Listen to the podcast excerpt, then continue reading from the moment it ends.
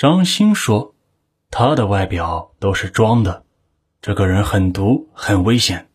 张书红每天晚上睡觉，枕头下边都会放着刀和剪子，他还有一把枪，还有三颗子弹。我们离婚之前打过一架。”张书红被我捶了几拳，他急了，把我摁倒在床上，死死地掐住。当时他绝对是要掐死我。我渐渐没气儿了，就在神志模糊之前，我摸到一个水杯，就朝他头上砸去。这杯子里面是开水。张书红被烫伤以后才松的手。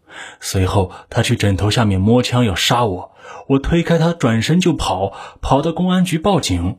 公安局把他的枪给收了，因为是合法的运动射击手枪，公安局也没有处分他。惊恐之下，张兴将闺蜜接到家里一起住。平时两个女人是形影不离，上下班都是一起走。即便如此，张兴仍然发现有几次张书红跟踪自己到单位。有一次，张兴又发现张书红在工厂院子里面偷窥。便让单位的保安盘问他，保安从张书红的包里搜出了一把尖利的匕首。张书红辩解是带着防身用的。张兴非常惊恐，认为张书红是要杀他，女儿也很可能是被他给杀掉的。因为没有证据，张兴没有报警，只是迅速卖掉房子，远远的躲了起来。张兴对警察说。张书红是一个很失意的人，一生都不太顺利。从小残疾，上学后被欺负，工作不好，创业失败，婚姻破产，甚至没有生育能力。张书红心中有极大的怨气和压抑，长达几十年之久。如果张书红能够杀死一手养大的女儿，那么他就什么事情都做得出来。警方让张兴回忆。张书红有没有雇佣过什么保姆？这么一说，倒让张兴想起了一件事儿。张兴说，在他们闹离婚的时候，也就是孩子失踪前的一年，一九九七年，曾经有过一件事儿。张兴曾多次去张书红家商量抚养孩子的问题。张书红父亲有病，家里雇佣了一个十八岁的小保姆，叫李春花。她是周边的吉林市船营区搜登镇五里桥村人。李春花本来是一个服务员，后来觉得做保姆赚钱多，就改了行。李春花年纪很小，是个半大孩子，人很老实。张兴每次去都是他开的门。一九九七年年底，张兴去的时候，发现李春花不见了，听说是辞职不干了。一九九八年年底之后，张兴搬家躲避张书红的追杀，曾经多次打听过这个小保姆的情况。一个张书红的朋友说，张书红被怀疑和李春花的失踪有关，被警方调查过。张鑫听了很是紧张，认为张书红可能是个杀人恶魔，又把小保姆杀了发泄。只是无凭无据，张鑫后来也没关注这件事儿。听到警方提起保姆的事情，张鑫就跟他们反映了一下。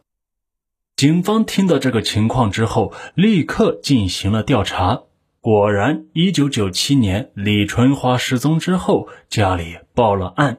当时连保姆市场也没有，李春花家里也不知道她在哪里工作，无从查起。案件定为失踪，长时间没有线索。奇怪的是，到了一九九八年年底，李春花家连续接到两份自称是女儿的信。第一份信说自己被拐卖了，丈夫还不错，让家人不要惦记，也不要报警。第二封信则说自己经济紧张，请家人寄一些钱来。信的结尾有个汇款账号。李春花的父亲呢，有些文化，他发现信的字迹很漂亮，绝对不是女儿的字迹。同时，信里把家门口的巷子都写错了，他怀疑这根本就不是女儿写的。李春花的父亲将这两封信交给警方，警方立刻高度关注。根据信件留下的汇款账号信息，警方发现和张书红有关系。二零零零年，警方将张书红传唤到公安局。张书红呢，则表现得非常沉着，而且把事情推的是干干净净。张书红说：“李春花早就辞职不干了，去了哪里，他完全不知道。至于李春花这个汇款账号，是在他家工作的时候，张书红帮忙替他开的而已。言之凿凿，警方又没有任何证据。两次传唤之后，警方只得放张书红回家。”既然有了这回事儿，就证明张书红至少在一九九八年前后曾有谋杀女儿和保姆的嫌疑。现在保姆连续失踪，又和张书红有关联，后者就有高度的作案嫌疑。除了历史问题以外，张书红雇佣四个保姆时，明显说了很多谎话。首先，张书红并没有一个高龄老人需要照顾，他的父母已经去世了很多年。其次，张书红自己没有雇佣保姆的实力，也没有必要雇佣保姆。即便是一个月一千两百元的工资，以张书红的经济状况也是难以承担的。况且他明明和前妻住在一起，后者身体非常健康，完全可以照顾他，没有必要找什么保姆。八月十九日中午，警方对张书红进行了抓捕。警方敲开房门，给张书红戴上了手铐。这期间，张书红没有反抗。随后，警方又在另一处出租屋抓走了张书红的前妻李艳秋。让人不解的是，李艳秋的表现更加镇定。她不但不害怕，还特意将狗食盆装得满满的，并且给狗添上了水。她请求民警别让这条她养了多年的狗给饿死。吉林市昌邑区第五责任区刑警队教导员刘宇鹤等人对张书红进行了审问，同两千年的李春花案件审讯一样，张书红推的是滴水不漏。办案人员后来说，这个人呀，智商很高，很是傲气，非常难对付。警方问他那些保姆去了哪儿，张书红说，他们嫌活不好，都走了。警方又问：“都去了哪儿？”我哪里知道？我又不是你们公安局，还能管人家去哪儿？你还在胡扯！这几个人平时经常和家里联系，自从见过你之后，没有一个人在联系。你说说看，这是怎么回事？怎么回事？我也不知道。现在社会乱，指不定后来被人给骗了卖了。你说啥？你还在这儿死撑？现在是给你机会说，你知道抗拒从严吗？什么呀？你们少唬我，以为我是法盲？我告诉你们，我最懂法律，全世界哪个国家的法律我不懂？你们单凭怀疑就能抓人？你们赶快把我给放出去，不然你们侵犯我的权利，我还要到法院去告你们。你懂法就最好，你知法犯法。比法盲犯法的性质还恶劣，证据我们自然是有。现在是让你主动交代。这边对李艳秋的审问也不顺利，同张书红的高谈阔论不同，李艳秋就咬定一句话：“我就是陪他去雇保姆，其他我什么都不知道。”问来问去就是这么一句话，审讯也是毫无进展。搜查张书红家里的刑警却有了收获，在他家里发现了一把菜刀、一把斧子，院子里的一块砖头下发现了几件老年妇女的金首饰。根据皮姓保姆的女儿辨认，其中一条金手链就是她母亲的手链。有了证据，警方再次提审张书红，可张书红仍然是不认账，他一直是在胡言乱语。警方问他：“你看看这是什么？是不是你雇佣的皮姓保姆的手链？怎么埋在你家的院子里？你解释解释。”“呃，这……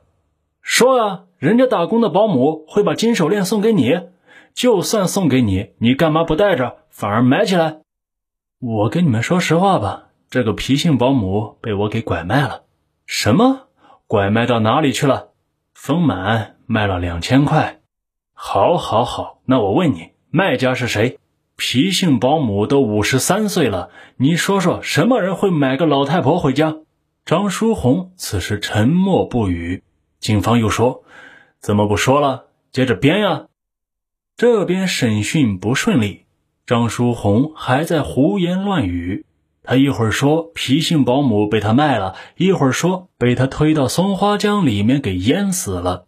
而那边勘察现场的刑警又有了重大发现，在厨房的角落里，警方发现一些难以察觉的喷溅状血迹。